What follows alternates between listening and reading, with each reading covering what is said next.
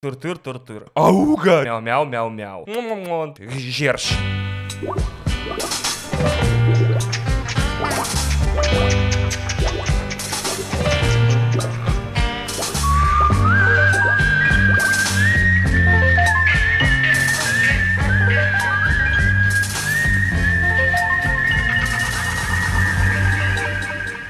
Всем привет, легко, просто и подкаст, 108 эпизод. Фьючер редакция снова в сборе. как так получилось, что спустя какое-то время э, мы начали обсуждать какие-то темы своими редакциями. Вот с Ваней мы уже три или четыре эпизода говорили про фьюч. Э, Еще меняли Сергей Ждановы. Да, один Сергей Жданов, мой соавтор, и Сергей Жданов, который э, технооптимист, да, ну, футуролог, вот. На наивный ты хотел сказать, наверное, просто. Да, слушай, по, судя по его постам, не, не особо наивный, все, все нормально, да. А, э, в общем, да, Иван Толачев, технопессимист, который переселся на колесного велосипеда в горящий бензовоз. Спасибо, спасибо, да. Все так, да. А, автор подкаста «Один не дома» или ты не один не дома теперь? А, я теперь а, один, да, на чужбине. Вот. Ну, и, не, и не один с женой. Ну, в общем, название подкаста быстро устарело, в общем, так скажу. Да. И в гостях Иван Иванчей, кандидат психологических наук, научный сотрудник лаборатории когнитивных исследований, доцент РАНХиГС и Черномырдин нашей психологии.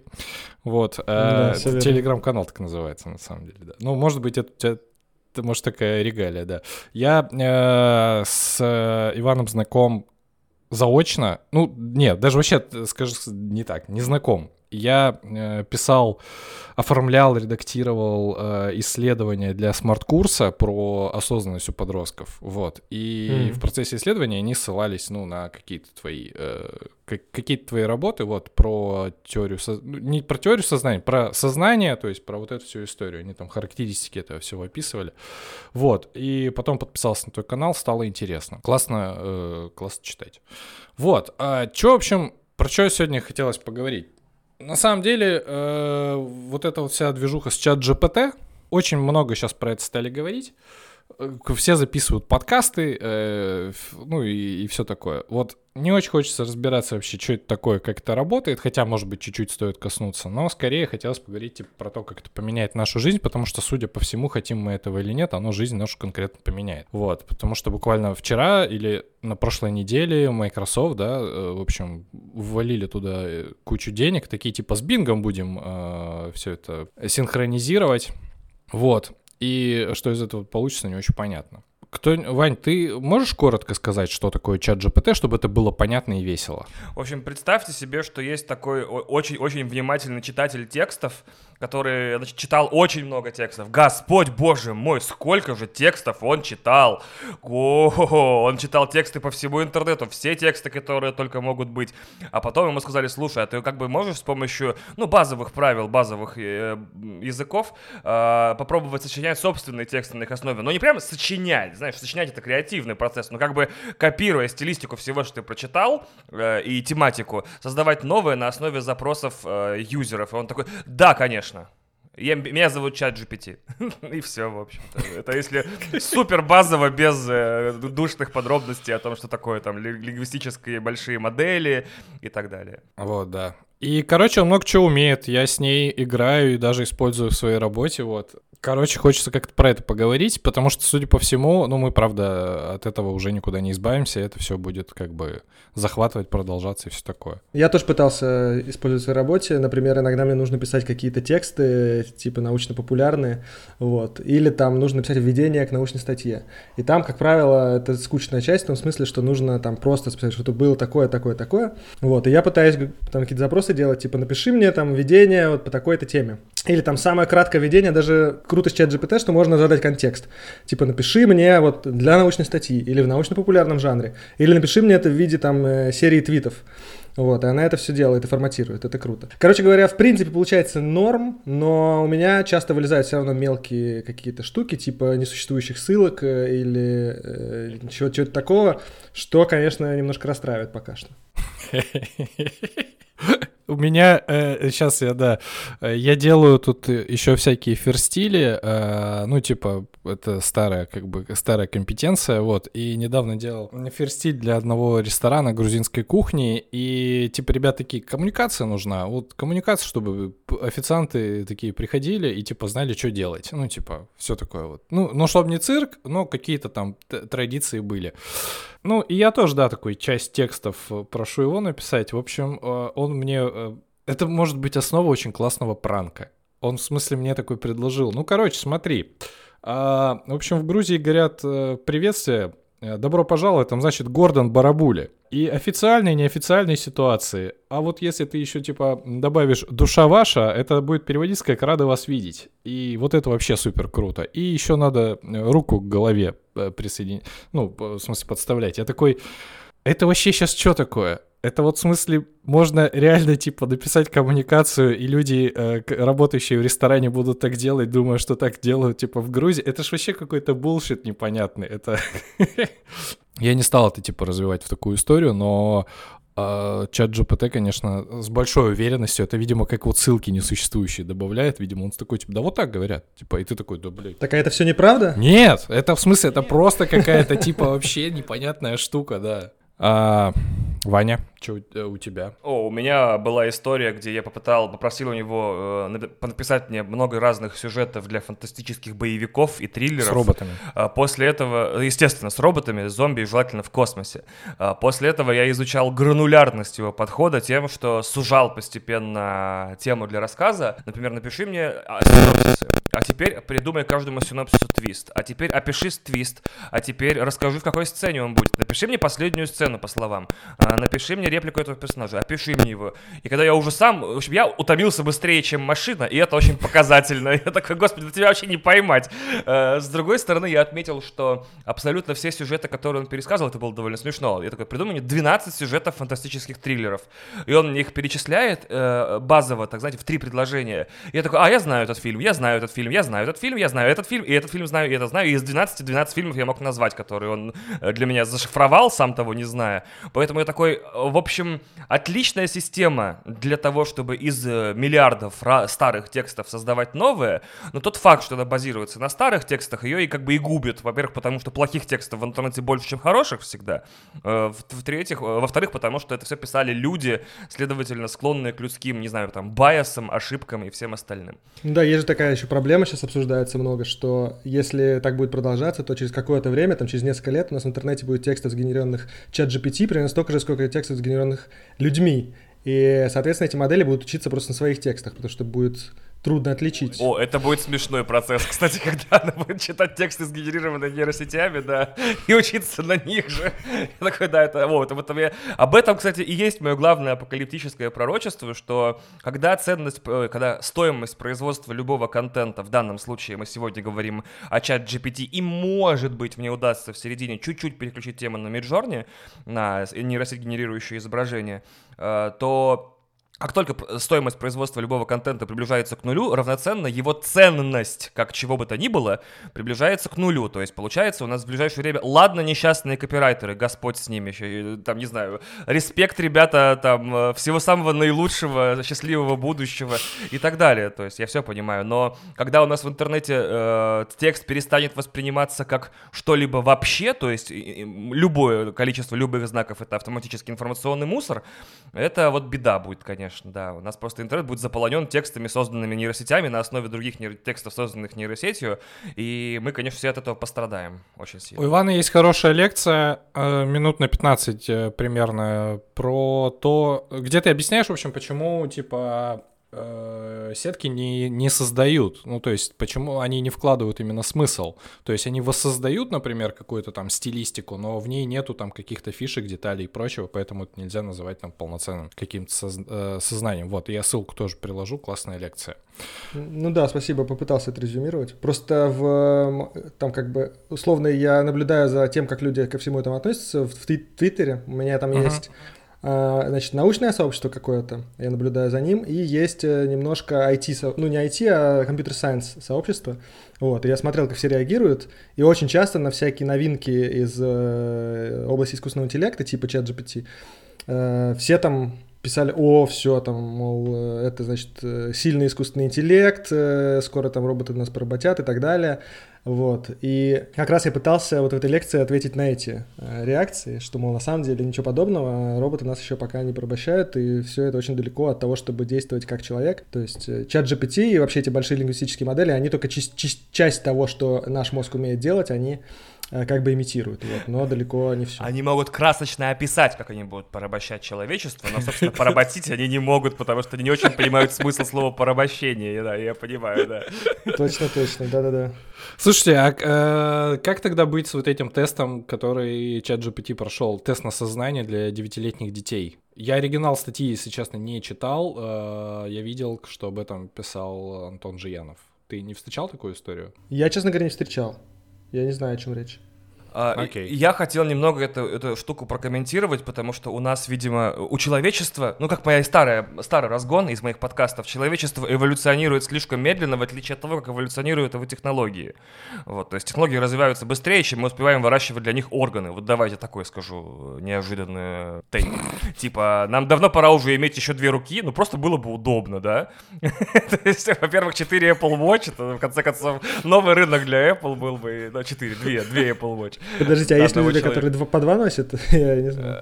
А, нет, нет, я имею в виду, если было четыре руки, ты носил бы две Apple Watch, типа, на двух правых руках, да. И человечество развивается слишком медленно, и, понимаешь, мы все еще вид, которому для выживания нужно, типа, различать зеленый, например, потому что вдруг хищники будут в листве, да.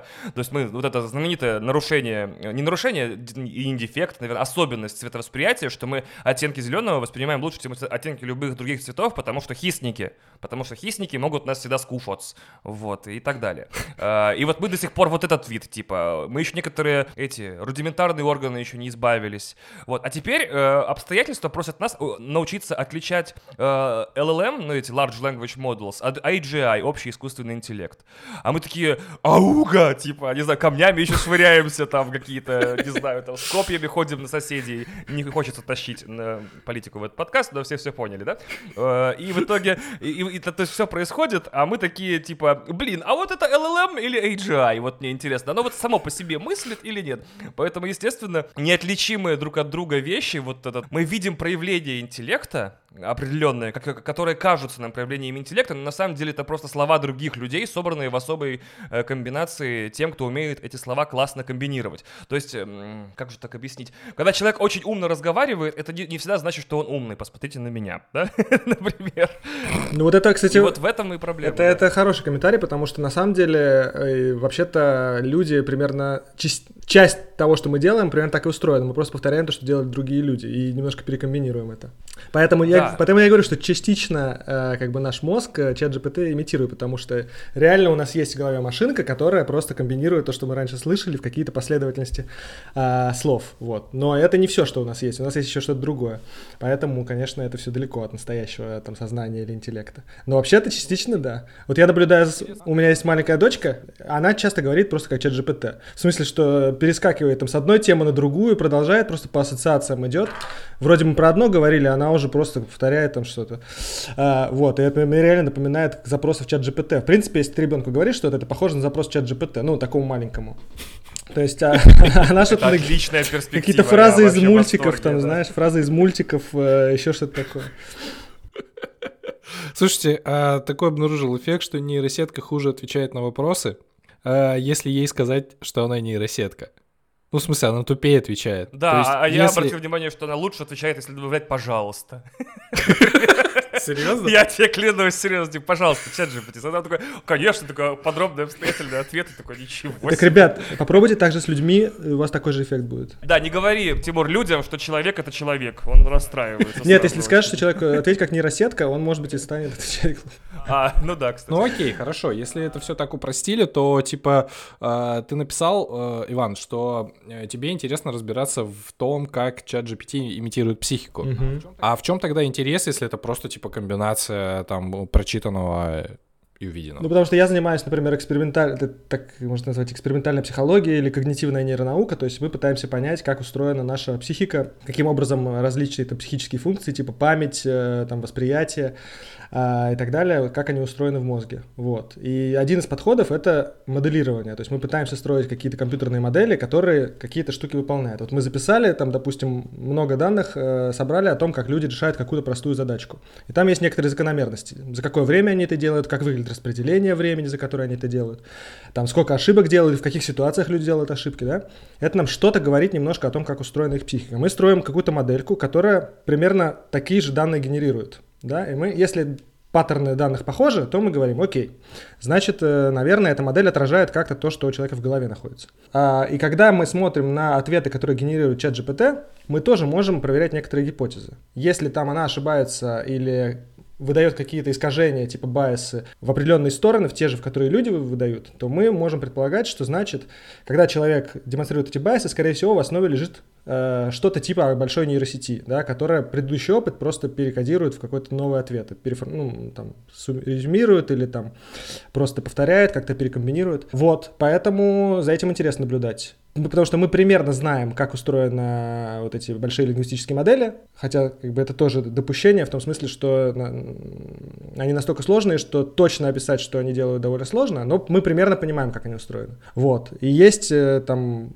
большой подход, большая теория там в психологии и нейронауках, что мозг на самом деле, ну вообще-то изначально нейрон, искусственные нейронные сети были как бы вдохновлены мозгом, потому что это, по сути, большое количество элементов, связанных э, связями, и, и сила связи меняется просто-напросто в ходе обучения. Вот. Ну и, собственно, лимиты, то есть пределы того, насколько большое количество человеческих способностей может описать такая модель, они как раз и хорошо проверяются э, вот такими штуками типа чат GPT.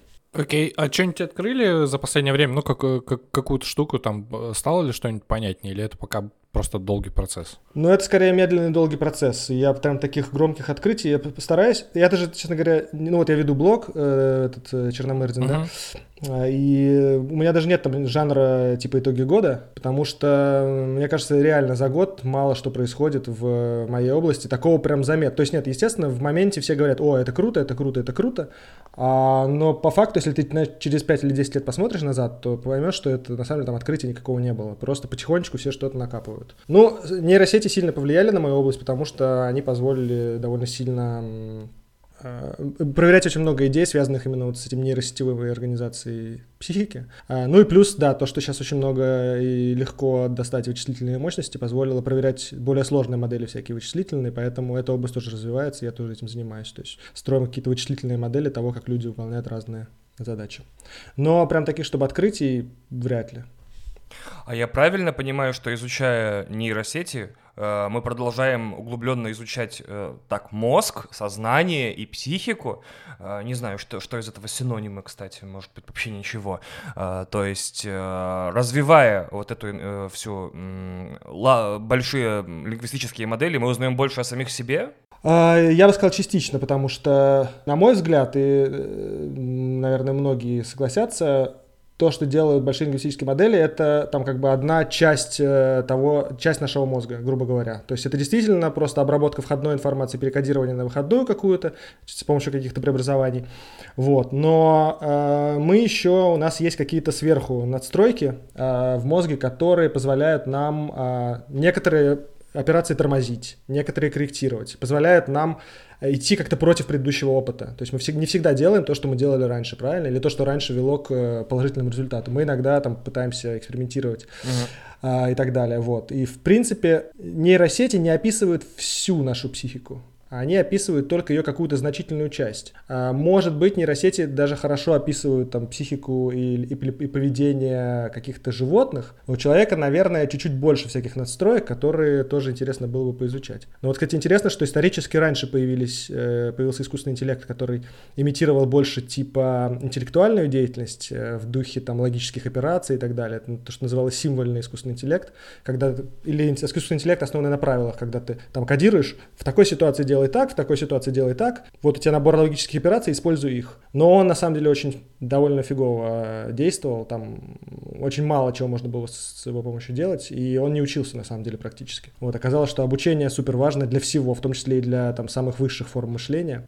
Мы всегда учимся, и предыдущий опыт влияет на нас. А вот, и нейросети вот это как раз схватывают очень круто. А вот эта история, кстати, если про психику начали говорить, и, в принципе, устройство мозга, а проект с коннектомом, он еще типа работает? В нем есть какой-то смысл или, или уже нет? Нет, я давно не слышал ничего интересного. Более того, я все чаще слышу всякие ну, еще есть э, Human Brain Project, большой проект, где пытаются э, сделать э, искусственную копию, просто, просто скопировать все нейроны и связи между ними всего мозга, думая, что мы поймем в какой-то момент и то, как он работает, то, что он делает. Но я очень скептически к такому отношусь, потому что как бы есть несколько скажем так, уровня описания э, психики, вот э, Ваня спросил до этого, там одно и то же сознание, психика, мозг, не, не одно и то же, конечно. Я бы сказал, что психи, психика это более для меня, например, основной термин, потому что я психолог по образованию, да, можно это заменить на когнитивную систему, потому что я работаю в когнитивном подходе, это типа, который предполагает, что основная задача мозга и психики это, значит, познавать, обрабатывать информацию там не выживание, не там, не знаю, что, получение удовольствия, в общем, короче, именно познавательные действия. Так вот, значит, есть психика, есть сознание, сознание это только часть психики, то есть мы не все осознаем, сто процентов, э, там можно и Фрейда вспомнить, но это, конечно, больше было про такое личностное, типа подсознание и сознание, а в когнитивной психологии мы говорим про то, что огромное количество информации проходит мимо сознания, она, это не значит, что она проходит мимо нашего мозга, она где-то сохраняется, потом влияет на наше поведение, но психика, точнее сознание, это только часть э, того, что мы, э, того, что, того, что обрабатывает наш мозг. Вот, а мозг на самом низу этой иерархии лежит, и мозг это типа как бы hardware, то есть это просто машина, на которой работает сознание. По идее, то, что я изучаю, это скорее принципы, по которым работает мозг, но в теории, если мы эти принципы хорошо изучим, мы их можем переложить там и на компьютер, и еще на какой-то субстрат. То есть для психологов субстрат не супер важен, поэтому мы говорим чаще, что это когнитивная система там что-то делает, или мы имитируем психические функции, а не а, мозг. Ну, вот, потому что мозг это типа только имплементация каких-то а, функций. Ну и короткий пример приведу, почему это может быть важно, потому что, например, э, есть вот вся, много говорят про нейропластичность, э, то есть способность uh-huh. мозга быстро менять связи в зависимости от внешних обстоятельств.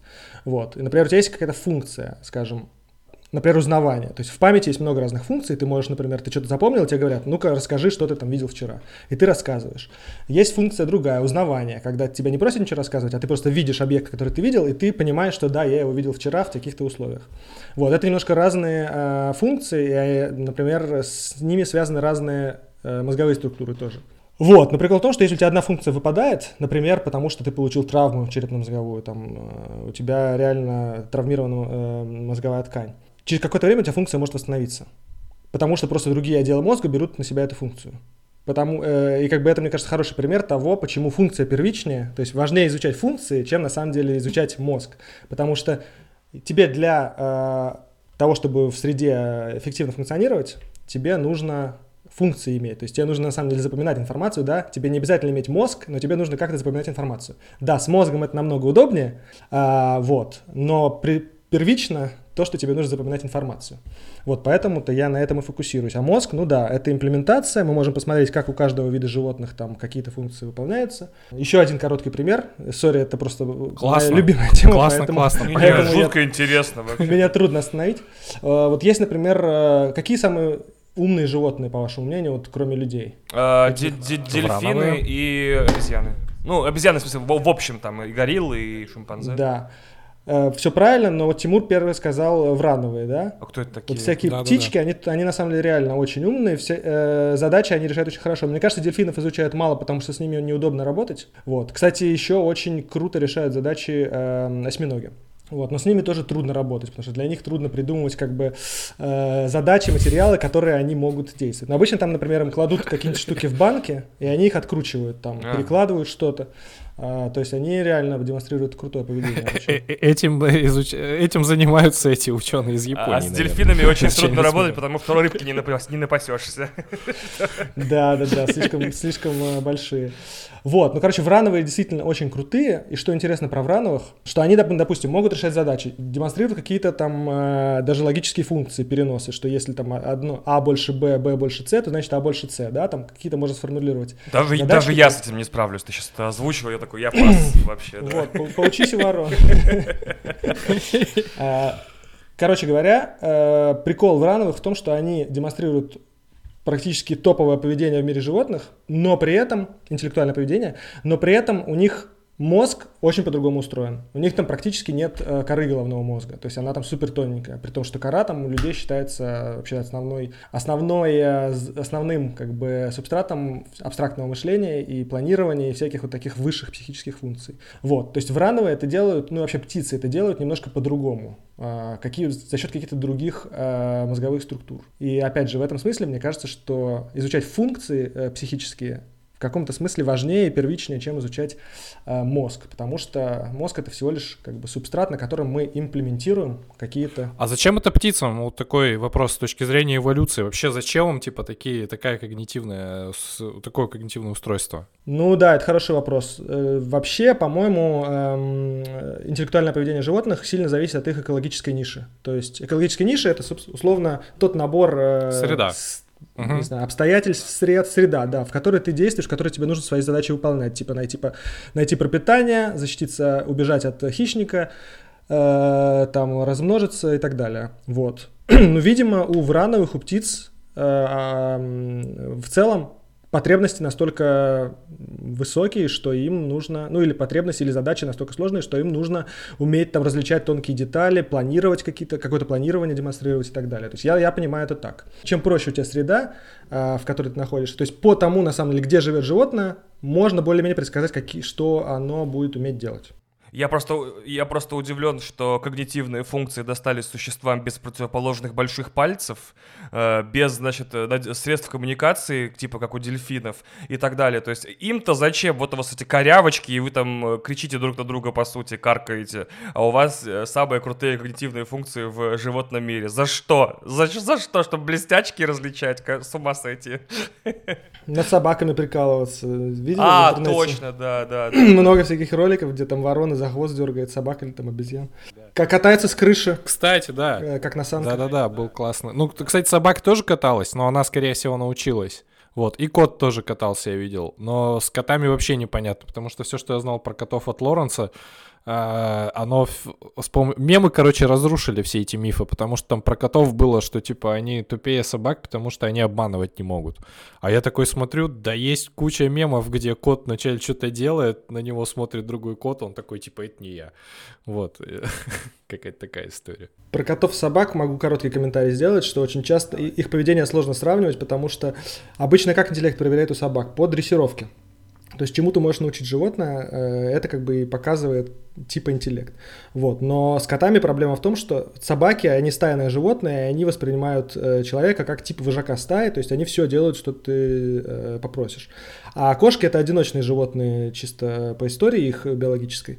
Вот, поэтому их трудно заставить что-то делать. И с ними нужно по-другому взаимодействовать. Нужно создать какие-то условия, в которых животное-одиночка может продемонстрировать какое-то крутое поведение. Вот. Подчиняться оно человеку не будет. Поэтому сравнивать их поведение сложно. А, поэтому проект э, Соединенных Штатов, э, короче, сделать партизанский отряд котов, э, ну, типа, провалился. Это реально в 60-х годах, типа, история была, это очень смешно.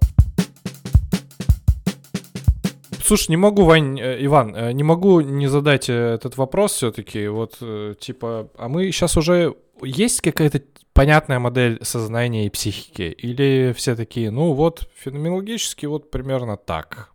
А другой такой, а мне такая гипотеза. Ну, смотри, е- есть понятные модели сознания, есть непонятные модели сознания. Вот, ну, я сейчас говорю, что я работаю как бы в, в, на естественно научном крыле э, психологии, э, ближе к нейронаукам. Вот.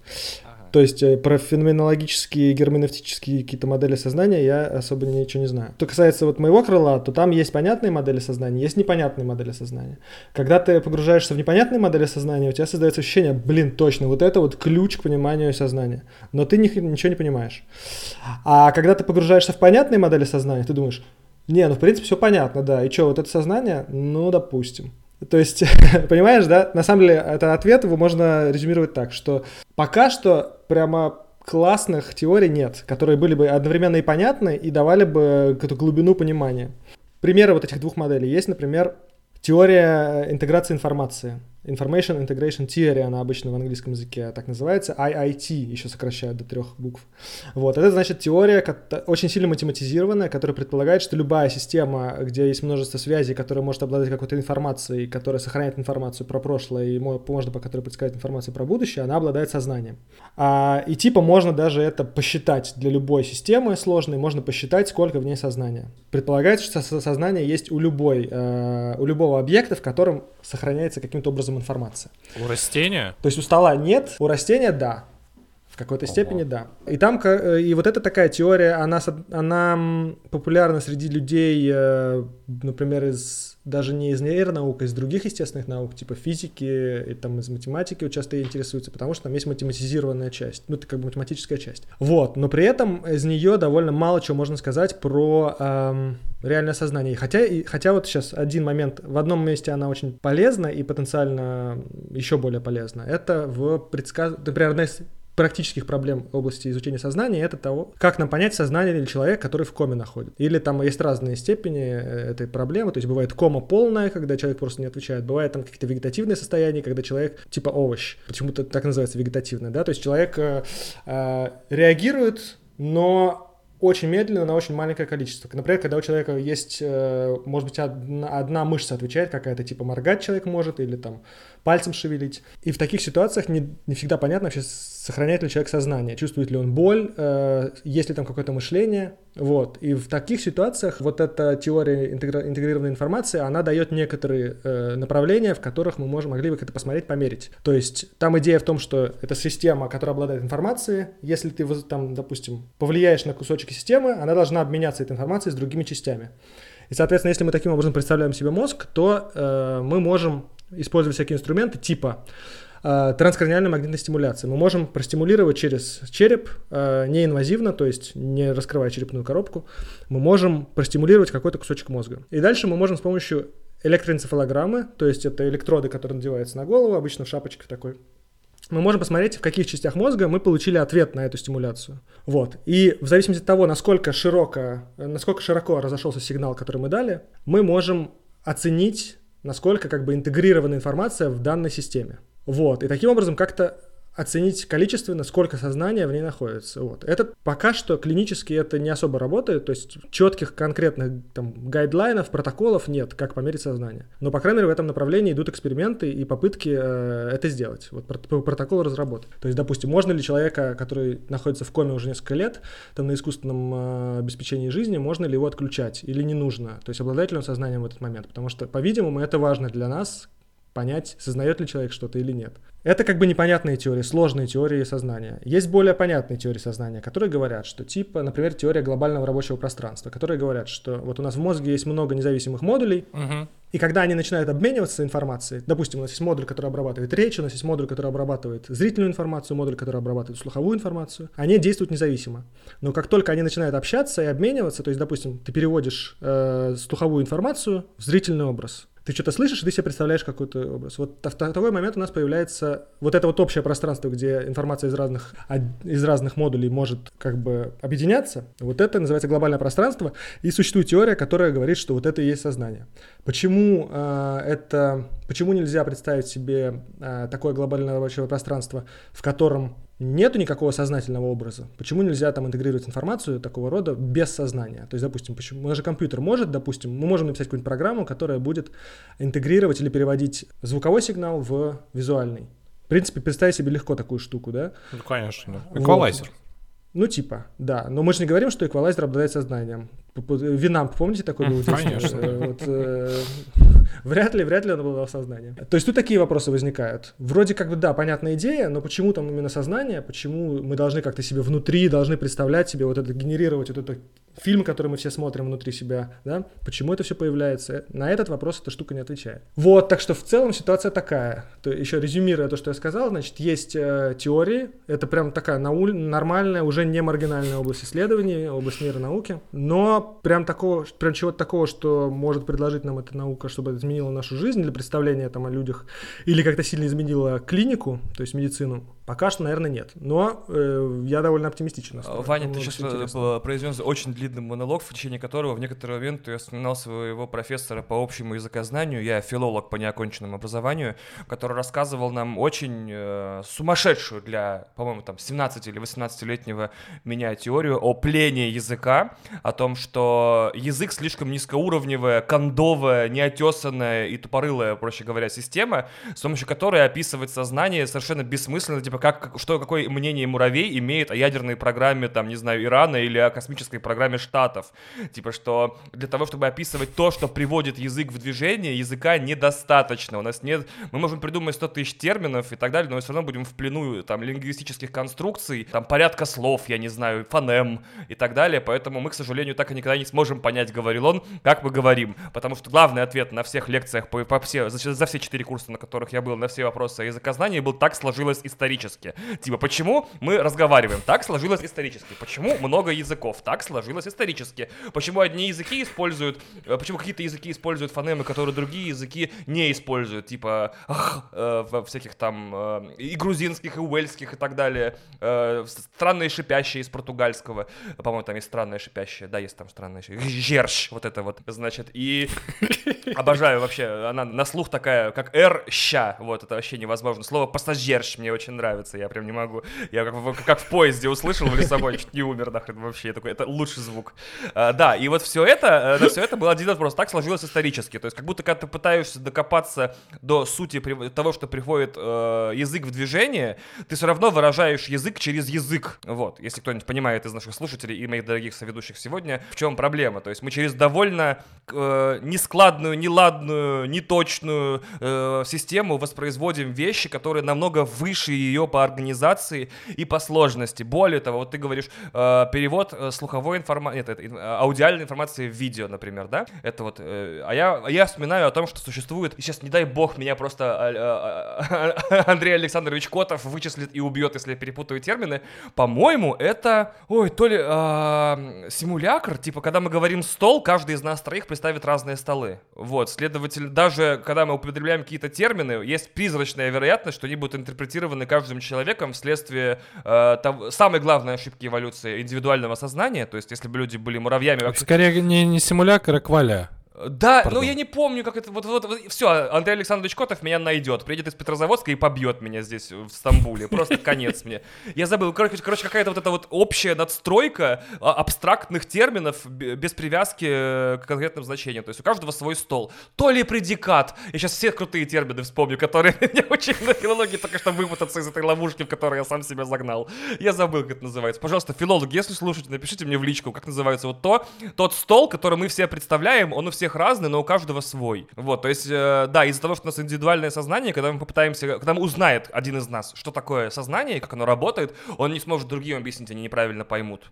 Это, конечно, совершенно неточный анализ. Я, да, четыре курса филологии за плечами, я сбежал, сойдя с ума. Но мне кажется, это тоже довольно специфическая проблема, когда, например, мы сможем этот процесс эмулировать в, а, в нейросетях, и каждая из них, э, даже разные инстанции одной и той же нейросети, запущенной на разном железе, железе в разных, э, там, не знаю, серверах, условно говоря, будут генерировать разные ответы. Я, э, у нас, э, конечно, совсем другое объяснение. Вот ты говоришь, у вас было так сложилось исторически. у нас обычно объясняют словами так исторически сложилось. Блин, это, это, это, это просто супер бейсик разница, да, вообще. Да-да-да, вот, очень все по-другому. Я думаю, психологи и филологи никогда не найдут общий язык из-за из порядка слов в этом предложении. То есть обречены быть врагами всю жизнь такие. У меня есть один умный комментарий на эту тему. А, он, он такой, что мы можем, что наука может изучать э, разнообразие, а может изучать общие закономерности. Вот. Э, ты говоришь про, про разнообразие скорее, и разнообразие действительно чаще всего появляется потому, что просто так сложилось. А все-таки закономерности, они, э, ну, какая-то там... Нет, изначально тоже мы исходим из того, что было что-то, и оно развивалось так. Мы пытаемся понять общие закономерности. То есть, да, конечно, сознание у всех, э, у него раз, э, у каждого человека разное сознание, в этом его в основном и ценность, и интерес к нему. Но какие-то базовые закономерности, как из мозга получается сознание, или какие функции оно выполняет, наверное, все-таки можно попробовать описать не через э, вот так исторически сложилось. А есть какие-то характеристики, которые э, могут показать, что, типа, у, у, например, у искусственного интеллекта появилось сознание? То есть, как мы это поймем вообще? Вот, да. Типа, как, как вот появится AGI, как его его разработчики или пользователи поймут, что это вот э, общий искусственный интеллект? Ну да, это очень хороший вопрос, и у меня нет хорошего ответа. То есть был классический тест Тьюринга, который, по-моему, вообще ничего не говорит об интеллекте. Вот он, его э, большие лингвистические модели как раз хорошо проходят. Э, ну, более Мне кажется, Мэджик Гуди его еще прошел. Если это какой-то мем, который я не считаю. Это был такой переводчик э, в, на, на границе веков, там, 97-2003, э, вот, который был с говорящим гусем, который мог проговаривать с помощью языкового движка твои переводы. Э, вот. Понятно, понятно. Ну да, вот. Хорошего теста нет, и тест будет зависеть, видишь, э, в принципе, из того, что я говорил до этого, уже можно это почувствовать, что будет зависеть от твоей теории. Если у тебя это интегрированная информация, то ты будешь считать, сколько там э, у тебя юнитов э, откликнулось на какое-то возбуждение. Да? И так ты будешь квантифицировать, то есть э, количественно оценивать э, сознание. Если это у тебя теория глобальной рабочей, э, глобального рабочего пространства, ты будешь скорее смотреть на то, насколько человек, на то, сколько, точнее, машина там или человек хорошо интегрирует это и переводит из одной модальности в другую. Так что это все зависит от теории, и, по-моему, хорошего теста просто-напросто нет. Все в итоге сейчас опираются на свою интуицию. Как вот этот чувак из Гугла, который инженер там заявил, что, мол, чат-бот гугловский осознает себя, просто поговорив с ним. Но это у человека есть какие-то интуитивные представления о том, что такое сознание, вот он на них и опирается. К сожалению, есть, это к науке мало отношения. А, во-первых, то есть получается то, что мы назовем общим искусственным интеллектом, то и станет общим искусственным интеллектом. Я правильно понимаю? Мне очень понравился подход, э, который я видел где-то в интернете, что э, ну такой довольно трогательно наивный, типа э, общий искусственный интеллект сможет испытывать эмоции. Я такой, о да, это очень интересно посмотреть в коде на эмоции, конечно, но мне интересно все-таки, как должно выглядеть, э, э, даже не как должно выглядеть э, не запрос, а ответ, который однозначно убедит всех в том, что вот он пришел. То есть вот ты говоришь искусственному интеллекту, в неважно, большой лингвистической модели или общему искусственному интеллекту, типа, сделай мне X. И э, мне кажется, что AGI просто ответит, нет, Типа, он такой, зачем? Это херня какая-то, иди домой вообще, иди поспи. Я такой, о, этот общий искусственный интеллект, он отказывается выполнять моей команды. Мне еще казалось, на секундочку, что, может быть, он научится ошибаться. Потом я посмотрел, э, как чат GPT э, легко убеждается в том, что 2 плюс 2 все-таки 5, и я такой, да что ж такое, значит, ошибаться типа все могут. Угу. Вот, значит, значит, математика, которая за ним стоит, видимо, позволяет, дает юзеру какое-то право э, объяснять э, нейросети, э, какие правильные ответы, а какие нет. Поэтому мне до сих пор очень интересно, вот Палмер Лаки говорит, э, который разработчик Oculus, и, получается, стейкхолдер, как там, господи, э, акционер акционер э, и Facebook, и Oculus, и все. И вот у него классные твиты, которые меня заражают верой в наше абсолютно безрадостное будущее, что вот AGI появится, и вот он будет настолько крутой, что это просто вообще все изменит абсолютно и навсегда. Это будет даже круче, чем э, эти самые смартфоны. Это будет, это, это поменяет все. Я такой, да, но как мы поймем, когда он появится? Вот что, что ключевое изменится в нейросетях? И я, я, я немножко напуган, но что у нас нет ответа. То есть, скорее всего, он появится, и мы такие, а это он, не он. Будем сидеть, как, извините, люди люди, впервые по поевшие запрещенные вещества, два часа сидят такие, а уже оно, а не оно, а оно, а сейчас оно, а оно уже нет, а это оно, а мне, а мне вот кажется, это оно и так далее. В общем, обидно будет все это наблюдать. Такое будущее, где все ждут из общего искусственного интеллекта, он не приходит. Будет что-нибудь как типа в фильме Хер, помните? Э, Her, она, где, значит, искусственный интеллект просто перестал интересоваться человеком и свалил, потому что с людьми неинтересно. Да такой тоже достаточно простой вопрос, типа, а мы уже пришли к какому-то, мы, человечество, к какому-то мнению, что есть же у животных сознание или э, нет? Честно говоря, не уверен, что здесь есть прогресс нау... наука помогла, но вообще, наверное, помогла. Э, но большинство людей, э, большинство исследователей, они считают, что у животных довольно далеко от человека какие-то формы сознания присутствуют. Но что, что обычно на это влияет? Мы на самом деле не можем померить, как бы мы можем замерить только реакцию э, поведенческую, да, если мы, допустим, ну часто через боль определяют, uh-huh. э, чувствуют ли, э, как-то вот через эту сторону подходит к вопросу сознания у животных, типа чувствуют ли животные боль. Как мы можем это померить? Мы можем померить поведенческую реакцию, то есть что животное, там, допустим, избегает какой-то, каких-то воздействий, да, болевых. И мы можем померить обучение, то есть если животное больше не повторяет действия, которое ведет к боли, Э, то, значит, наверное, оно чувствует боль. Но это допущение. Вот. Также мы можем посмотреть на некоторые мозговые э, э, реакции. Типа вот есть там центры в мозге, которые как-то тоже оценивают боль или участвуют в ее ощущении. И мы можем посмотреть аналогичные центры у животных, если они там вообще есть. А они как-то активны во время таких-то таких-то воздействий, которые предположительно должны вызывать боль. Если активны, ну да, мы делаем допущение, что, наверное, они чувствуют боль, но вообще-то это чисто допущение. То есть мы предполагаем, что если активны эти зоны мозга, наверное, мы осознаем. Но это как бы, еще раз, это бабка надвое сказала, это все совершенно не не стопроцентная логика за этим стоит, скажем так. Но в целом никто сейчас не скажет уже, что животные это машины, которые не чувствуют ничего. Обидно, что твои э, рассказы так сильно совпадают с тем, что пишет фантаст Питер Уотс, который про вообще вопросы сознания написал две потрясающие книжки «Ложная слепота» и «Эхопраксия», который э, черным по белому написал, что как мы узнаем, что у наших инопланетян, которых мы там встретили, есть сознание. Мы причиняем им боль, пока, э, пока они не начнут издавать крики, записываем крики и разбираем их. Вот, я такой, да, блин, что-то жестко. А ты такой приходишь такой и говоришь, типа, а как мы узнаем, что есть сознание? Мы просто пытаем, пока, короче, не выясним, что они кричат. Я такой, да что ж такое, What's был прав.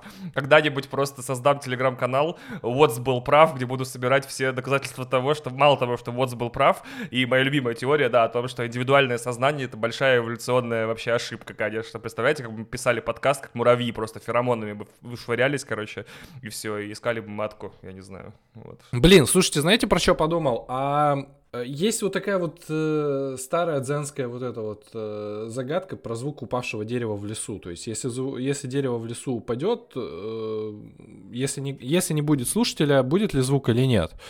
Не похоже ли сейчас вот с этими всеми моделями, включая Mind про который, Вань, ты, наверное, сейчас э, тоже вкинешь, это мы просто интерпретируем. Мы слишком много смысла в это вкладываем. Ну, типа, а там просто такая вот... Типа... Да, это офигенный вопрос. Иван, я хотел бы добавить, типа, что так как человеческая психика держится на распознавании образов, mm, я прав? В какой-то степени, да. Ну, не в смысле полностью прям вся, но, типа, мы видим слова, которые находятся рядом, и мы такие, ого, это текст! Мы видим какие-то, не знаю, узнаваемые черты столов, это, это стол! Вот, э, не прис... как бы... Мы держимся на обработке входящих сигналов, которые напоминают нам о каких-то вещах. Вот. Э, или я очень обще сказал, но которые приводят в движение наши ассоциати... ассоциативные цепи и так далее. И что если нейросети просто э, закодированы, ну не закодированы, господи, на настроены так, чтобы эти вот ассоциации у нас вызывать. То есть я заказываю у Миджорни, нарисуй мне красивый деревянный стол. Он такой, я понятия не имею, что такое э, деревянный стол, но вот тебе то, что напомнит тебе деревянный стол в этой последовательности цветов, теней, э, текстур и всего остального. Это деревянный стол. Я такой, это, твою мать, лучший деревянный стол, который я видел в своей жизни. Мать моя женщина. Увольняем всех иллюстраторов. Смерть иллюстраторам. Вот. Или если вы иллюстратор, я не хотел вас зацепить, вы прекрасные люди, счастья вам, здоровья и хорошего настроения. То же самое с чат GPT в каком-то смысле. Типа, напиши мне Хокку. Он такой, я понятия не имею, что такое Хокку, но вот то, что выглядит как Хокку. И ты такой, о, это точно Хокку. То есть, может быть, оно не результаты генерирует, а генерирует некую матрицу понятий, которую мы интерпретируем как результат и смотрим на нее. Это выглядит как Хоку, значит, это и есть Хоку, а это просто он, типа, что-то почитал, что-то сопоставил, прикинул, такой, ну, это похоже на Хоку, на. Вот, это офигенный вопрос, Тимур, это прям, да, вдруг они нас накалывают и обманывают. Я добавлю, ты, мне кажется, ты все очень правильно описал. Э, добавлю только, что там процесс такой.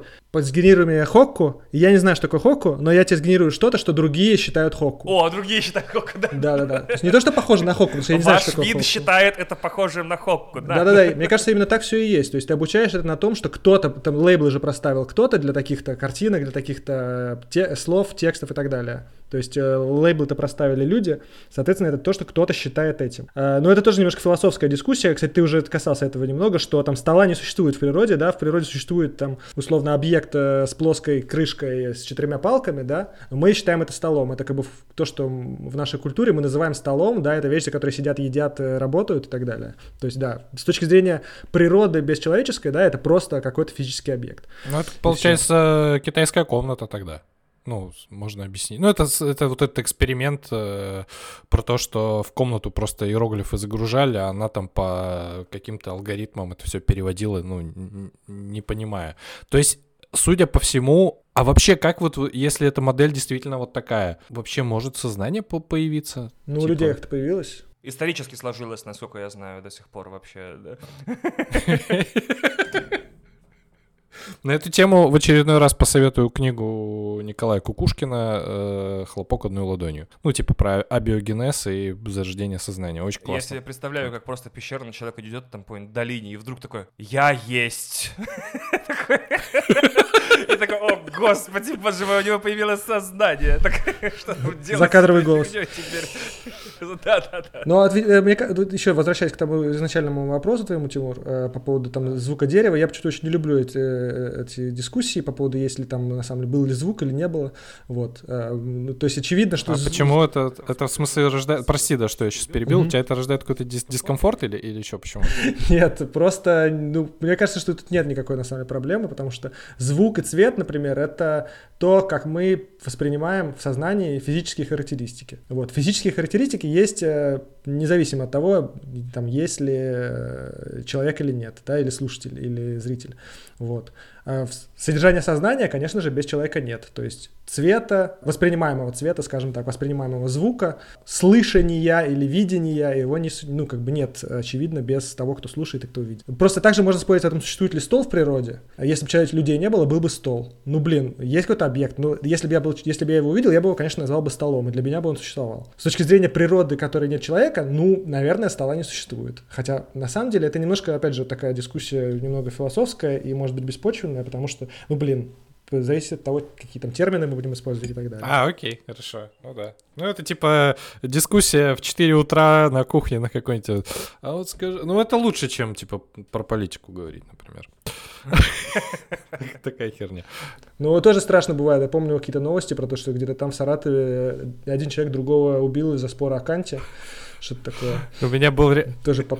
Да, я видел этот заголовок, я такой, Россия философская. У меня была похожая ситуация, когда мы э, с друзьями одно время ездили бегать э, в лес, а после этого ездили в баню, ну, типа там, вот воскресенье так проводить такие, общественную. И я просто захожу в парилку, и там сидит один из моих товарищей и спорит с дедом, такой классический копченый самурай, который, видимо, там, ну, ходит там пять дней в неделю. И они, типа, про Людвига Витгенштейна разговаривают. Такой, вот это вот, блядь, вы как? Типа, ты зашел три минуты назад. Как вы вообще, типа, на эту тему вышли? Так а ты в лес бегал, э, чтобы слушать, есть ли там звук, когда дерево падает, или что? Да-да-да, это был эксперимент. Философские воскресенья. Да-да-да, с Людвигом Витгенштейном, да. А, Ваня, что у тебя про, про Минджорни э, было? Что за? Ну, э, я чуть-чуть э, перескочу в содержание прошлого выпуска собственного подкаста. Я, короче, в ужасе, если честно, от того, что происходит с нейросетями в данный момент.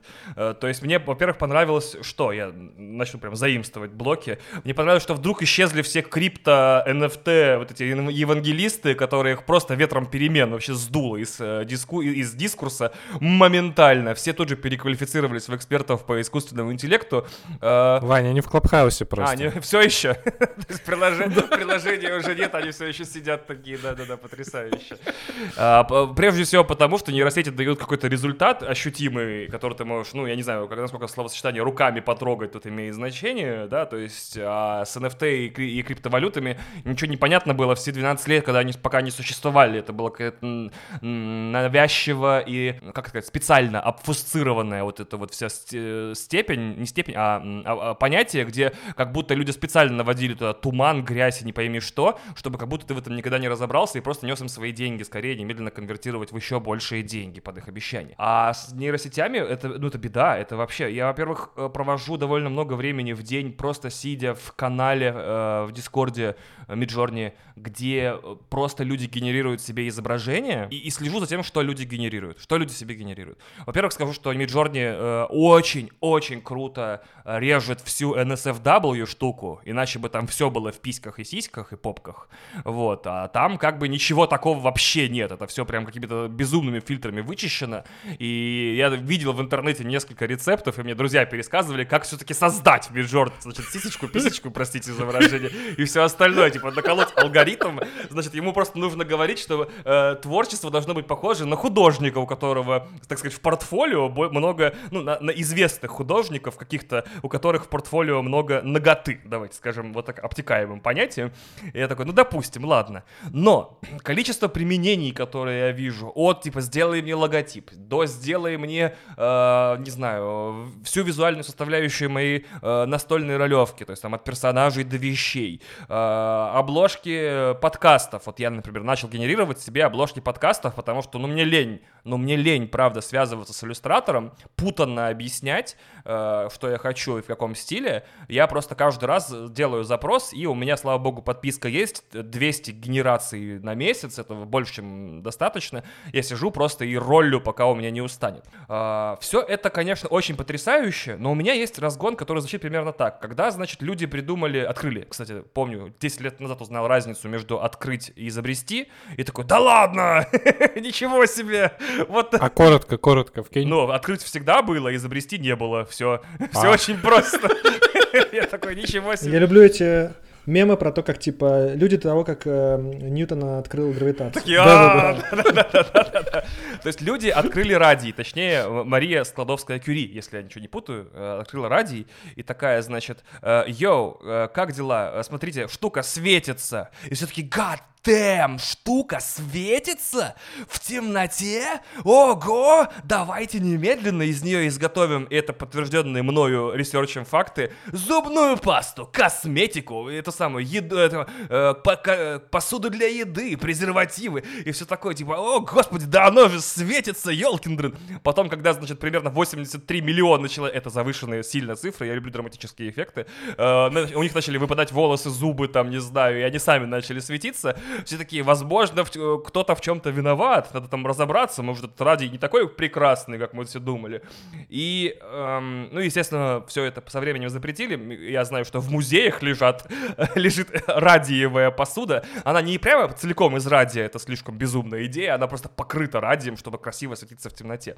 А, а потом после того, что как она открыла радиоактивность и радиоактивные материалы первые, мы пришли к э, ядерной физике, открыли э, ядерные электростанции и открыли. Вот видите, опять путаю. Изобрели ядерные электростанции, ядерные бомбы. Так вот, сейчас мы такие типа, вау, смотри, говоришь ему, напиши, напиши мне курсач, э, опиши мне понятие, придумай мне хокку, или для в Миджорни нарисуй мне стол, или огромного эльфа, который разрубает дракона пополам своим огромным мечом. Вот, э, это все ради, это все херня собачья, это все э, ц- ягодки, нет, не ягодки, это все цветочки, это все э, база, короче говоря. А вот когда нейросети дойдут до своих цветочков, то есть до ядерных э, станций и ядерных боеголовок, вот там начнется вообще рок-н-ролл. То есть э, мы сейчас балуемся с какими-то супер базовыми проявлениями этих нейросетей, а фьюч, ну, в моем случае, всегда безрадостный, потому что, напоминаю, все эти технодостижения будут на фоне 400-метровых цунами, огненных штормов, сползать исчезающих в, э, в океаны городов и полного вообще безумия. А, все, но зато у нас иллюстраторов не будет и копирайтеров. Типа, ну и похрен, что Лос-Анджелеса больше нет. Типа, зато типа там нету больше копирайтеров и иллюстраторов. А, мне просто не терпится скорее в это безрадостное какое-то постапокалиптическое или апокалиптическое будущее посмотреть, это что получается. Когда нейросети станут прям супер крутыми нейросетями. Скорее всего, это будет одна. Ну, зная, как работает человеческий капитализм, Э, будет там, типа, 6 6 нейросетей, которые все используют. Это будет что? Это будет персональный ассистент, э, который никогда не ошибается. То есть он, у него есть доступ ко всей моей биометрии. То есть, естественно, у Apple, блин, есть доступ ко всей моей биометрии, вообще, которую только можно с меня снять, кроме анализа крови, по-моему, только, который можно брать только инвазивно сейчас, если я правильно помню. У Apple есть все, где я хожу, как я хожу, как у меня бьется сердце, какой у меня пульс. У старших моделей часов еще там кислород замеряется. Все это, все, всю эту биг дату по меня, про меня, можно загружать в нейросеть, и она будет давать мне инструкции абсолютно безошибочные на основе биг э, дата моделей и рассказывать мне приятным женским голосом, как мне жить мою жизнь максимально круто. То есть вот тут проходи, а вот здесь поедь на автобусе. Очень долго будешь идти, устанешь и ничего интересного нет. Мы знаем, какие достопримечательности ты любишь, где любишь ходить, а где не любишь ходить.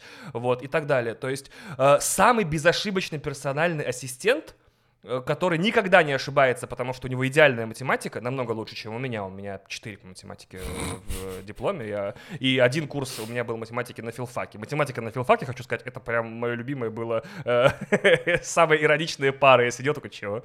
И что здесь делаю? Это трудно представить, что такое персональный ассистент, который знает все о тебе, больше, чем ты знаешь о себе, и никогда не ошибается, и ведет тебя к успеху напрямую. Типа, а сейчас ты можешь сделать вот это, чтобы добиться вот этого. Это же супер несправедливое преимущество над всеми, у кого такого нет который вообще тебе распишет день идеально, зная, как, с какой скоростью ты ходишь. Я не знаю, что еще туда применить. Что ты любишь есть, какой у тебя вес, что тебе нужно перекусить. То есть ты одновременно худеешь, умнеешь, все успеваешь, идеально высыпаешься, успеваешь заниматься спортом, сдавать на права, учиться играть на гитаре и турецкому. Понимаете? То есть потому что... И, да, и в подъезде потом приходишь и вешаешься. Ну, это, это очень интересный вопрос для этого, для, э, как его зовут, для фантастического романа. Типа, люди, которые, ну, такие, я не хочу, чтобы мной управляла машина, но они бедные, несчастные, ни хера не умеют, турецкого не знают, водить не умеют, на гитаре не умеют, ни хера не успевают делать, плохо питаются, все толстые и мертвые.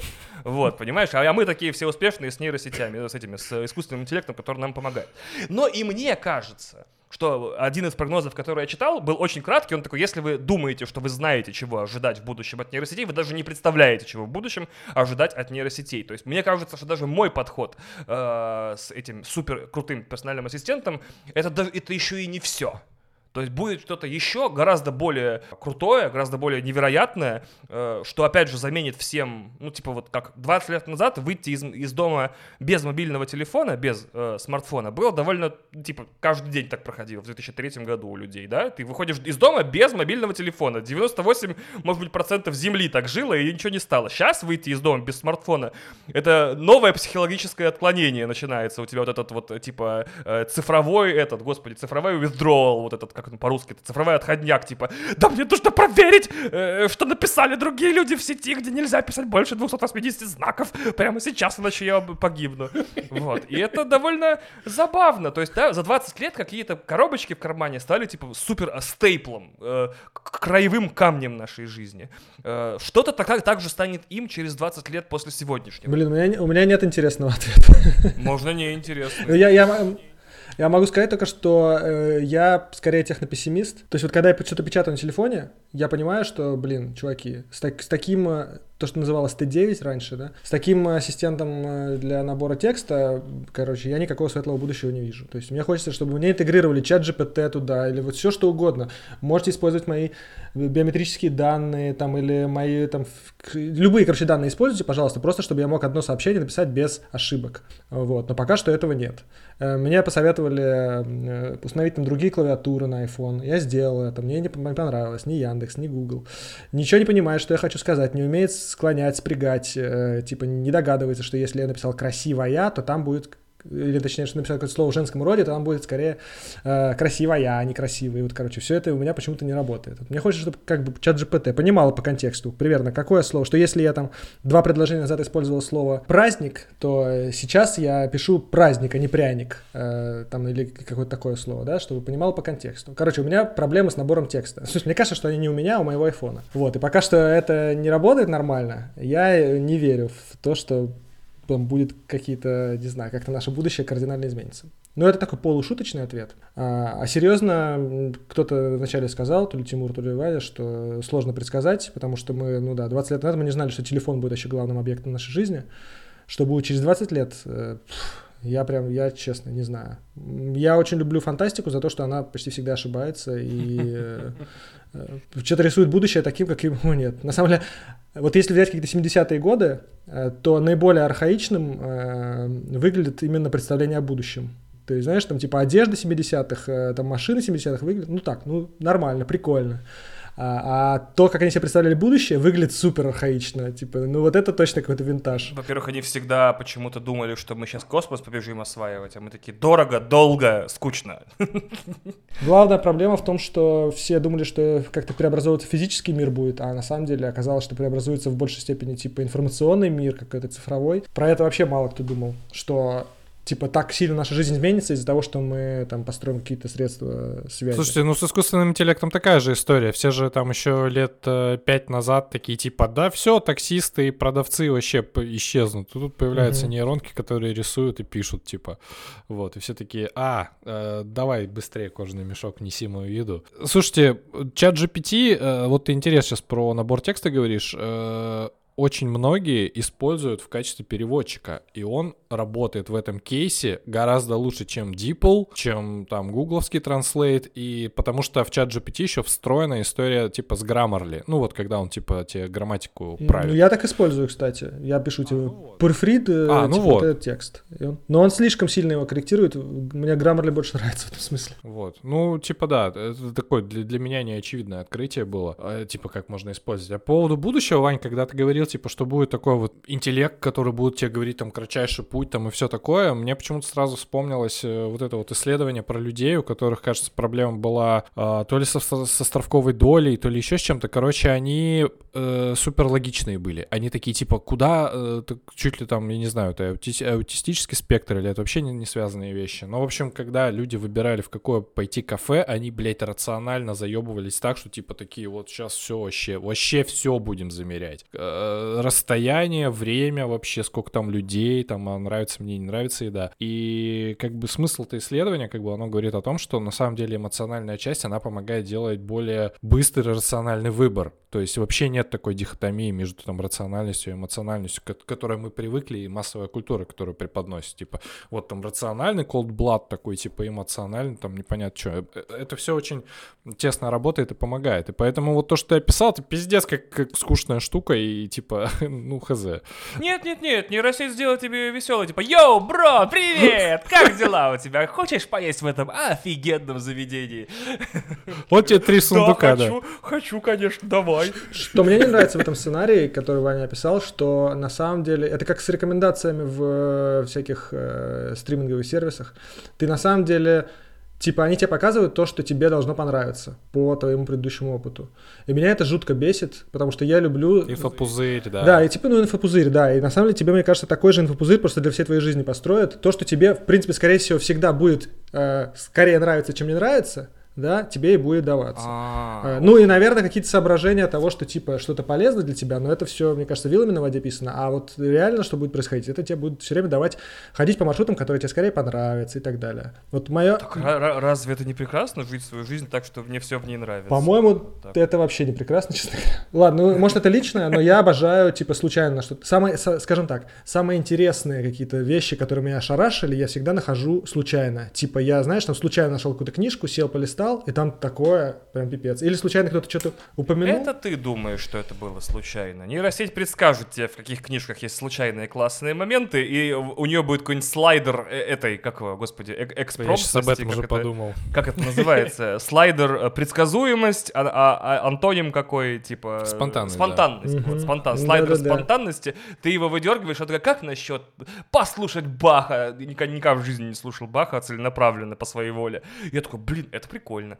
Вот, то есть я думаю, там будет custom tailored experience, где ты сам себе можешь создать э, абсолютно э, полностью отстроенную под себе нейросеть, которая будет руководить твоей жизнью. Я тоже думаю, что это апокалиптичный сценарий, но просто... Погодите, люди... а сейчас не так разве? Ну, В смысле не На- так на- на- ну, наши, наши встроенные нейросетки в наших, типа, мозгах, они разве не так работают? Мы выбираем э, то, что обычно выбираем. Э, у нас есть ку- ку- куча когнитивных искажений, там, вот, типа... Да, но теперь у тебя будет отмазка, мне это нейросеть сказала сделать. Ага, Убей да, да. Джона Леннона там, да, что ж такое, да? Тебе понравится. Ти- Типа, Да. да, типа, ты, ты, ты испытываешь больше доверия, просто если ты увидишь там этого человека на баннере там в три раза, например, и все, ты ему уже, типа, у тебя узнаваемость работает. И- Единственное, что в мои прогнозы очень с- интересно встраиваются корпорации. Я очень много в детстве читал Киберпанка, Да. добро пожаловать, да. Значит, и такое, значит, э, корпорации, которые будут тебе, значит, выдавать за э, суггестии, за предложение от нейросети рекламу. Типа, как насчет позавтракать сейчас в Little Caesars? Little Caesars лучшая пицца в этой стороне Стамбула. Я такой, спасибо. мгм». Вот. И при этом еще все это будет запаковано, естественно, корпоративно. Типа, это будет очень круто выглядеть. Ты что, э, люди, которые не пользуются нейросетевыми ассистентами, будут как чмони ходить такие, а чем мне заняться? А что мне поделать? А я такой, у меня Siri 2.0+. Типа, я всегда знаю, чем заняться, и моя жизнь э, ведет напрямую к самоубийству через газовую плиту. Я не знаю, что это такое, типа, надышаться просто и. Вот, но все равно, блин, мне так интересно э, вообще. Сейчас просто такой интересный период истории, э, не России, а мира, что у нас появляются много новых удивительных вещей, э, начиная от, клима, от климата, который у нас стремительно меняется, заканчивая нейросетями. Э, и мне хочется сейчас, сейчас лет 10, 15, 20 перемотать, посмотреть, что будет дальше. Прям как будто мы в начале чего-то очень веселого и э, в кавычках иногда. Вот. Но сейчас самый скучный период, когда нужно просто освоиться. Про рекламу, то, что ты сказал в какой-то там одной из предпоследних книжек Пелевина, я не успеваю за ними, а, было очень похоже там. Такой, там типа киберпанка русского какого-то. Ты приезжаешь в какую-то деревню, а, и там а, тебе рекламируют пиво местное. И ты, ты реально его хочешь. Мгм. Ну, в смысле, тебе рекламируют через э, мозг. Ты реально его очень Ага. хочешь, тебя с утра просыпаешься такой, блин, и сны тебе снятся про него. В общем, да, там еще локализация есть. Мгм. Вот так вот. Вот к этому мы и придем, мне кажется. К капитализму супер последней стадии, да, когда тебе снится будут товары, которые рекламируют. Не, ну капитализм же как работает? Тут появляются люди, которые говорят, что все это нам не надо, и появляется и, и, э, ниша э, маркетинговая такая же, которая говорит, точно, вот это для людей, которые считают, что нейросети не нужны. И тоже придумывают, знаешь, типа, Да, делают как клево сделать, ой, типа клевые детоксы тоже, знаешь, какие-то такие и так далее. Мне кажется, в этом смысле не пропадем. Ты настолько чудовищно прав, что просто представить себе не можешь. Я тут, короче, в Твиттере нашел человека, говорит, могу создавать мы тут ругаемся матом вообще? Да-да, Сколько конечно, регулярно? Ебанистические картинки в Миджорни. Мать моя женщина, просто капец. Просто картинки, ты всрешься. Но, как бы, формулы промптов, а если ты Миджорни увлекаешься чуть-чуть дольше базового уровня, там промпты похожи на запросы в командную строку. Не в смысле длиной, а там есть куча переменных. Я вот, например, документацию Миджорни читал, чтобы научиться делать 16 на 9 картинки, а не квадратные, например. И, и я пошел по другим э, разделам поддержки и FAQ, и такой, а, есть такое, можно запретить вот это, можно переключать вот это, можно требовать вот такой стиль, можно вот так вот. Э, И поэтому запросы очень специфического характера, они реально выглядят как вот прям очень большой запрос в командную строку, э, там, операционной системы, то есть там и ключи вот эти вот все через слэши и через черточки, как у Midjourney и так далее. Поэтому э, это действительно сейчас товар, который ищет, как создавать классные картинки для себя в Midjourney. После этого я кликаю на ссылку этого чувака в, в Твиттере, он такой, это все 99 долларов стоит. Я собрал 700, значит, лучших э, промптов для лучших картинок, вот, это стоит 100 долларов. Я такой, вау! То есть на моем желании просто делать красивулечки, совершенно бесполезные красивулечки, э, совершенно, которые никуда не пойдут, мне просто сгенерировать и забыть. Сатен, сатен вынь да положь, 7600 рублей, понимаешь? Вот, и я такой, ага, вот уже капитализм, где пришел, типа, хочешь делать бесполезные, но очень красивые картинки, пожалуйста. Э, всякие люди, которые собирают, я придумал э, 100 невероятных применений чат GPT, PDF-ку со всеми, значит, промптами готовыми уже, где все разобрано, я продаю там тоже там там за 100, 150, 200 долларов. Я такой, как интересно, люди начали зарабатывать деньги практически, ну, практически из воздуха. Уже если не кислород бы продавали бы медицинский, это и то меньше из воздуха, чем вот это вот. Так что да, когда ты думаешь, что когда ты говоришь, что капитализм работает так, что нишу делает из всех, это прям фантастика. Скоро будет ниша, как научиться писать лучше нейросети, там курсы какого-то ускоренного танцпольного этого самого, как его, э, копирайтинга. Не, это знаешь, как, как, типа есть йога какая-нибудь, там также будет типа рисуем руками, рисуем кисточками. Вау, прикольно. Там пивная йога, там, для тех, кто ненавидит йогу, там, да, вот это все, да-да-да, она сделает ниши из всех, да, всем будет все продано, называется. Про, про копирайтинг, да, ты действительно прав, потому что э, первые запросы, с которыми начал там баловаться с чат GPT, они как раз были типа, а вот э, что нужно пять шагов, чтобы стать э, буддистом-банщиком, короче. Ну, вот уже как... как... Окей, ладно. У меня специфический интерес. Ну, в смысле, там, типа, я просто проверял какие-то, знаешь, там... Подожди, я должен уточнить, хотя бы ради слушателей. Буддист, банщик, то есть он такой, венок, выраженный словами, не есть настоящий вино, это самый, как веник, веник да? Венок. Веник, венок, перепутал. Фу, господи, не турист, это самый. Не, ты, не... ты просто как моя клавиатура на айфоне. Да, да, да, да, видите, моя нейросеть дает сбой. Слушай, ну смотри, я это прям как бы себе в канал даже репостнул, там фактически 5 пунктов. Первое, носить свободную, удобную одежду, которая позволит вашей коже дышать и не будет слишком жарко в сауне. А перед тем, как войти в сауну, несколько минут посидеть в тишине, сосредоточиться в своем дыхании. Находясь внутри, сохраняйте открытость ума и позвольте себе присутствовать в каждом моменте, а в течение всего пребывания в сауне делать глубокие вдохи, чтобы кислород поступал ко всем частям тела. А, если возможно, попробуйте напевать мантры, такие как «Ом мани падме хум». Ну, это я сейчас типа, типа коротко, там э, достаточно развернутые такие советы. А теперь скажи, что ты не придумал новую нишу. буддистские бани, самый осознанный пар вообще, который только может быть в вашей жизни. Да-да-да. Ну и, короче, в смысле, вот со, со статьями такого уровня, типа, э, что делать, чтобы там э, условно высыпаться, например. Я проверял по гайдлайнам, то есть она, в принципе, там, ну, не было такой там херни, типа там постойте на голове, например. То есть это все даже, ну, четко, там вполне себе может пойти в lifehacker.ru. А, вот, а... Это немножко даже дис, мне кажется. Так, мне кажется, lifehacker.ru всегда так генерировался, нет? Да, я сегодня, я буквально сегодня на чем-то на чем-то похожем был, да, и типа а, я просто пишу на медицинские темы часто, ну, которые связаны с поведением, и с какой-то физухой там, и вот совсем таким, мне что-то что-то было интересно.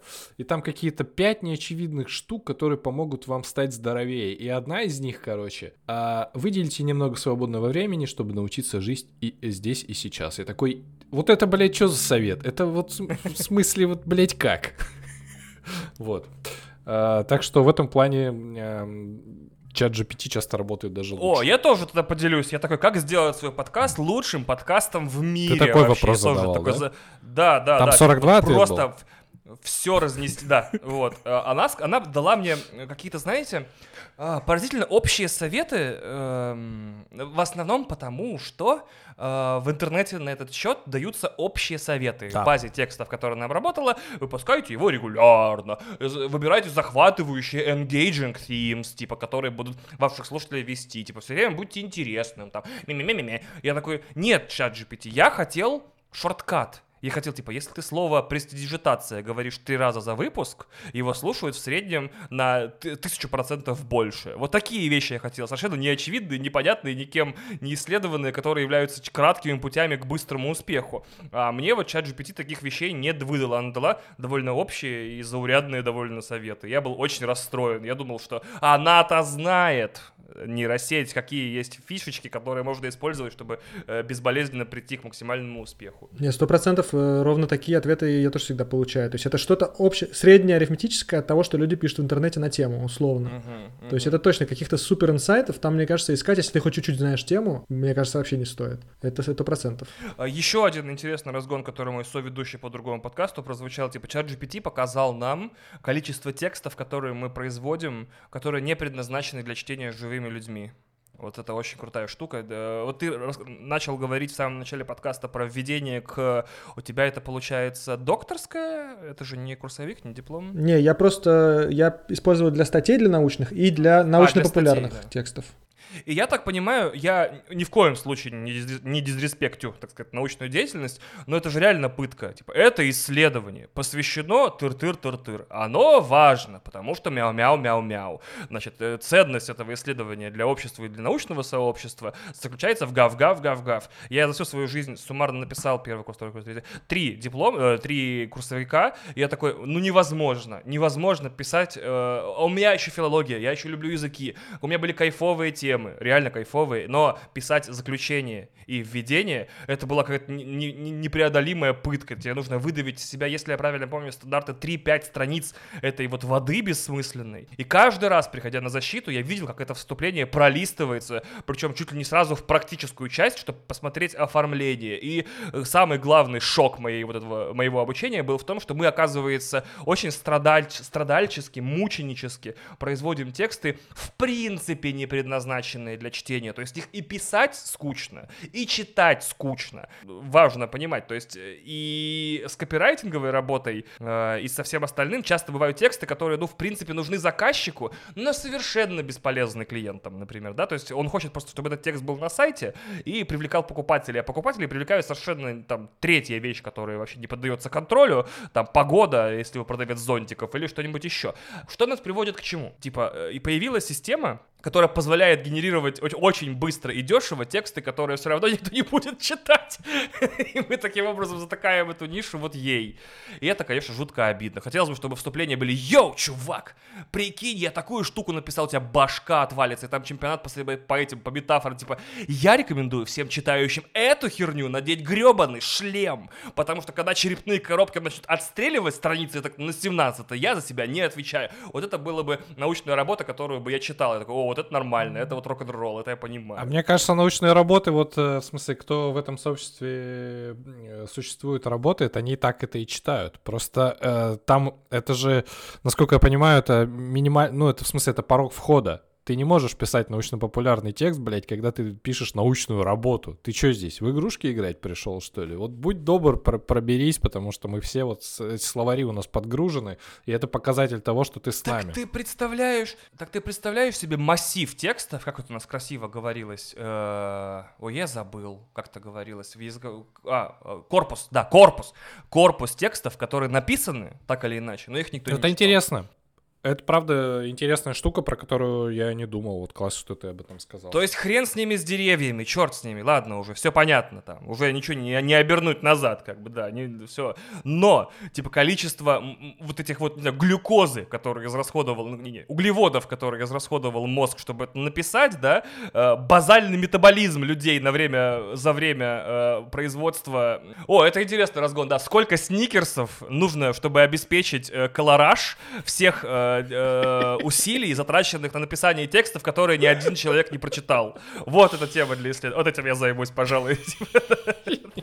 И там, прикинь, стадион сникерсов просто. Мне кажется, ты абсолютно прав в том, что очень много текстов, текстов или кусков текстов, которые никто нахрен не читает, но при этом вот ты там, кто-то говорил, да, про то, что, значит, надо на сайт какой-то текст, который тоже особо никто не будет читать, какой-то очень стандартный. Но при этом, если человек заходит на сайт, а там нет этого текста, он такой, что? Что-то неправильно, наверное, какая-то не настоящая компания, несерьезно, пойду туда, где есть этот текст, который я не буду читать. Ты сейчас сказал об этом, о end-user license агриментах вот этих, которые все... Вот типа того, да-да-да-да. Я не буду это... Кстати, одно из применений чат GPT, которое я как-то в Твиттере видел, э, точнее, даже не применение, а идея для того, что нам нужна, нужна штука, которая будет читать вот этот lic- license agreement и нам скажет, что там, типа, отличается О, от того, что обычно кстати. есть, или что-то, на что стоит, надо обратить внимание. Вот это было бы круто. Но, по-моему, пока что ничего а такого он, нет. он разве не умеет? Может, и умеет. Я не А знаю. я не проверял, да, если э, да, позволяет ли поле для ввода текста столько вставить, типа сколько средний AU длится. Вот. А что касается текстов, э, я давно перешел в научных, по крайней мере, научных работ так много, естественно, никто их э, все не читает, там, даже если ты спе- суперспециалист в своей области. Э, Поэтому я давно перешел на метрику сигнал э, в шуме, э, а не абсолютное количество текстов.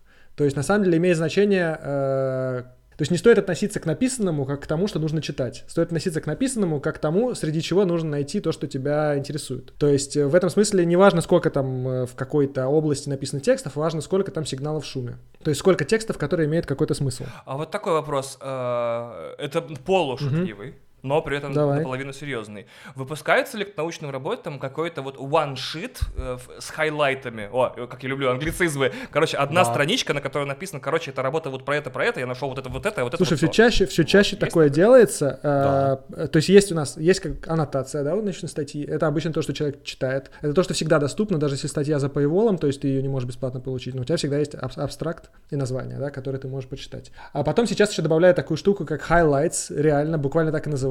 То есть это 4 или 5 пунктов, которые, типа, основные, вообще, что в статье, короче, о чем статья. Есть еще такая штука, как visual abstract сейчас появляется. То есть, типа, визуаль- э, визуальная аннотация. То есть ты снимаешь минутную лекцию о том, о чем статья. Но это не очень распространенная штука, но сейчас все больше журналов просят это сделать, вот эту еще штуку. Не хотите ли сделать вот эту, записать штуку? Но тут, кстати, у меня еще одна, одно соображение появилось, которое я до этого тоже вспоминал, когда ты, ты рассказывал. Сейчас мы еще иногда генерим тексты так, чтобы потом это условный чат GPT нашел. То есть мы генерим текст, вот, как знаешь, аудиопереводчики, например, да? Или эм, набор текста через э, голос. Мы иногда изменяем наш голос так, или начинаем говорить так, чтобы переводчик понял. Переведи вот эту фразу и дальше говорим медленно, спокойно, понятными словами, без двусмысленностей, чтобы он понял. И как бы то, что, тот факт, что мы используем какую-то технологию, изменяет тот способ, которым мы общаемся. Также и тексты. Вот, собственно, куча всяких бессмысленных текстов, которые никто не будет читать, нужны, чтобы потом это, допустим, какой-то алгоритм обработал. Вот в научных статьях, например, всем скучно читать полное описание результатов, все статистики там по, каким-то, по какому-то эффекту, но нам это нужно, чтобы потом мы могли это взять и в каком-нибудь мета-анализе э, четко прописать, вот использовать для какой-то, для того, чтобы средний там размер эффекта какого-нибудь посчитать, или средний там, или там статистическую значимость взять, э, сделать распределение, как оно получается. То есть это никто глазами не читает, но это круто иметь, чтобы потом это обработать, э, там с кучей статей обработать автоматом и посчитать какой-то Я эффект. так понимаю, это какой-то аналог Search Engine Optimization, только для нейросетей, да, чтобы она вот точно это прочитала и точно все правильно поняла, да? Да, мне кажется, не- недооцененный фактор, О, что прикольно. вот эти технологии они влияют на то, каким образом мы генерируем контент, потому что мы уже учитываем, что вообще этот контент потом будет обработан какими-то алгоритмами, и чтобы эти алгоритмы нормально его и полезно обработали, мы немножко адаптируем то, как мы его генерируем. Да, это как, как, как, как э, э, оп- опти- оптимизация под поисковые движки родила вот этот стиль, типа ни для кого не секрет, что и, и три синонима одного и того же понятия дальше в предложении, да-да-да. Блин, кстати, знаешь, э, кстати, вот просто поделюсь, самое мое ненавистное к лайфхакеру, кстати, и ко всем таким сайтам, самый ненавистный тип контента в интернете, это когда ты ищешь ответ на какой-то очень простой вопрос, типа, сколько варить яйца?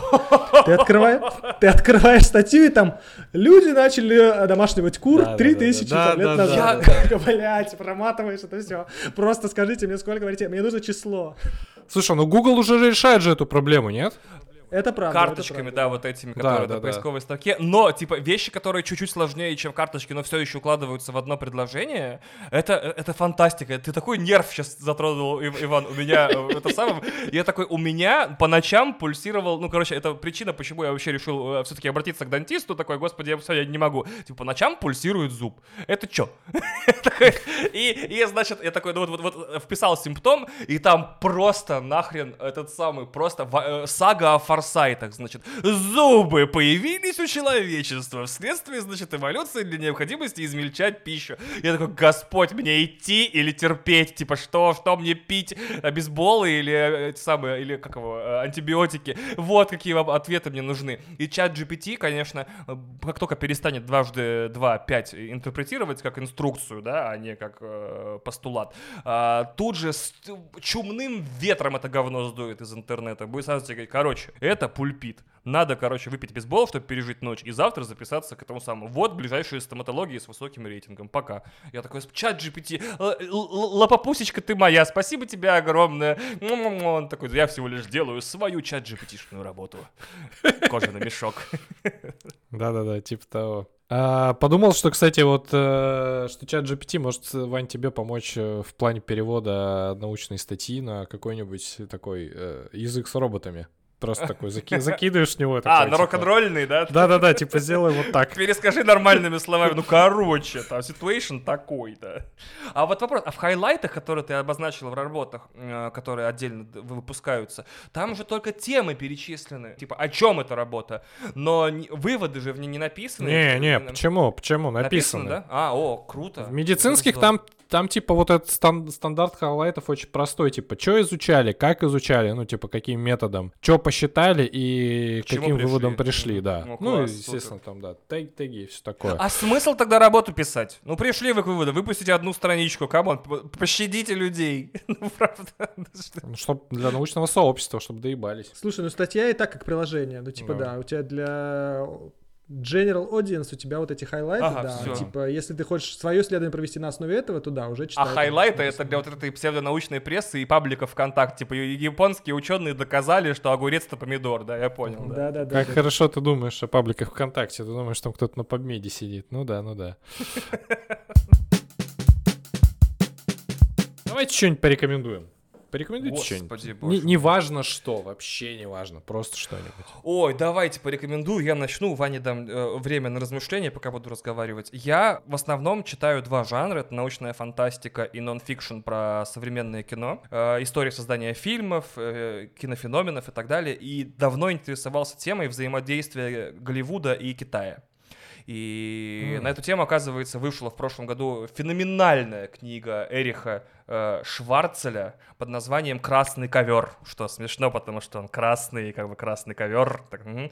Это полная, исчерпывающая, я бы даже сказал, чрезмерно подробная хроника отношений Голливуда и Китая за последние, если я не ошибаюсь, 50 лет.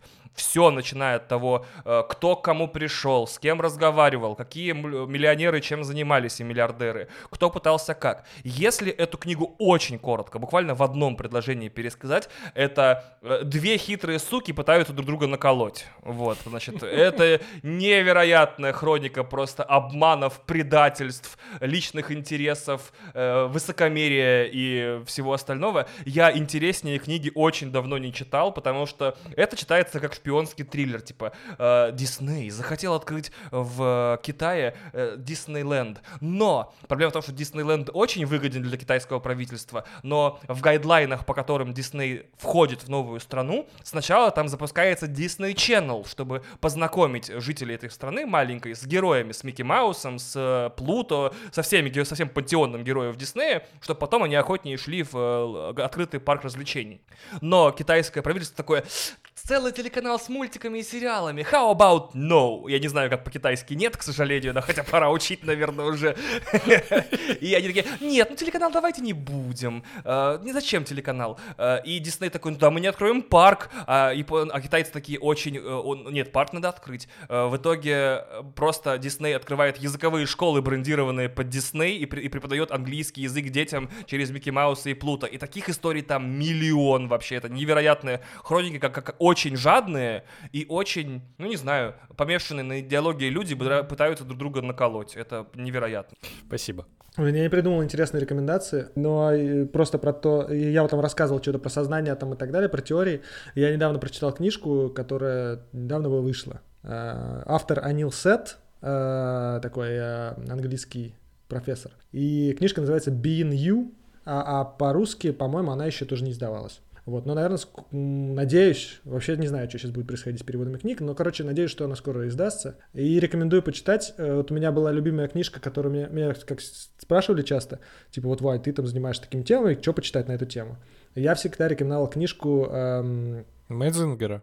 нет, не Медзингера, я рекомендовал книжку Криса Фрита, Крис М, Фрит. да, э, хорошая, зовут. да. Э, По-русски она называется, Душа- по-моему, мозг, мозг и душа. Мозг и душа, да. Вот. Э, Там, типа, общий обзор вот этой области, собственно, которой я занимаюсь, когнитивной нейронауки. А, Но вот эта книжка You, это она более новая, и там конкретно про сознание. И типа, что, условно, естественной науке известно про сознание сейчас. И это не какой-то физик написал, а, как правило, это булшит. А, а это написал человек, который, правда, занимается этими исследованиями, у которого есть психологический и нейронаучный бэкграунд. Анил Сет, Being You, э, рекомендую читать. Для того, чтобы лучше знать то, о чем я сегодня рассказывал. Е- Если я правильно понимаю, обе книги, которые мы посоветовали на английском, то есть мы советуем на самом деле поучить английский, да, я правильно понимаю? Еще. Нормально, да. Слушай, а как ты к Ме- Медзингеру? Честно говоря, у меня нет особо мнения. Я его слушал, я ничего на самом деле не читал, но я его в основном слушал на разных мероприятиях, вот э, бывал, где он выступал. У меня особых эмоций не вызывает. Мне кажется, все, что он говорит, логично, но это больше философское осмысление этой проблемы, мне кажется, скорее, чем а, какие-то конкретные проверяемые теории. Вот. Тем не менее, тем не менее, посоветую все-таки Туннель Лего его посмотреть, потому что это тоже интересный взгляд на сознание, и там, ну, может, кому-то даже перевернуть какую-то картину мира, потому что такой типа, а, это вот так все работает. Вот так вот. Спасибо большое, что нашли время, что поговорили, очень здорово. Всегда пожалуйста. Рад вам. Спасибо, что пригласили, было интересно. Hi,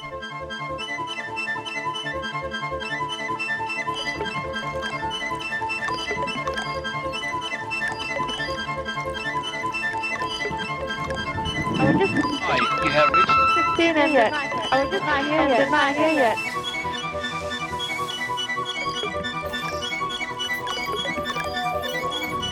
I was just Hi, you have reached 16 and yet. I was just not here yet. Not here yet. I was just Hi, you have reached Just 16 and yet. I was just not here yet. Not here yet. I was just Hi, you have reached